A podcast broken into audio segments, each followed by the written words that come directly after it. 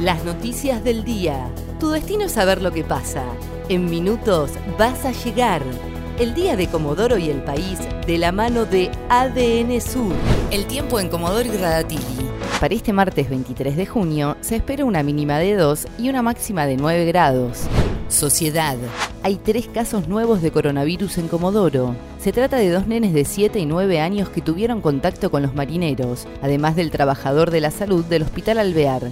Miriam Monasterolo, directora del área programática Sur, explicó este martes que los niños se encuentran en buen estado de salud.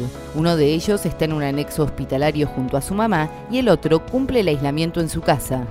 16 trabajadores no volvieron a sus casas por miedo al contagio y durmieron en los consultorios del alvear. Se trata de empleados de la salud que pertenecen a la cooperativa que presta servicios en el hospital. Piden que tras confirmarse el caso de coronavirus de un camillero, se realicen testeos a todos los trabajadores. En el alvear no quedan pacientes internados con COVID-19, ya que fueron trasladados a los anexos y a otros a sus domicilios.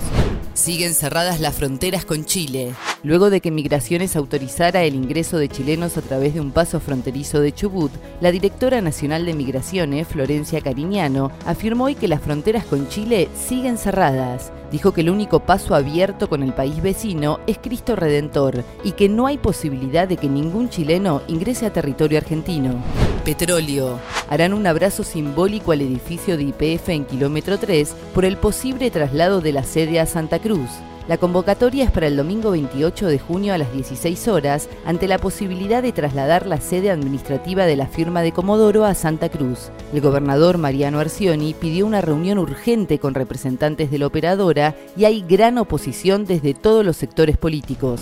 Nacionales. Es oficial, el pago del aguinaldo para los empleados estatales será en cuotas. El Gobierno Nacional anunció este martes que pagará en cuotas el aguinaldo correspondiente al mes de junio de todos los empleados públicos dependientes del Poder Ejecutivo Nacional. La medida, publicada en el Boletín Oficial, afecta a aquellas personas que cobran más de 80 mil pesos como sueldo bruto.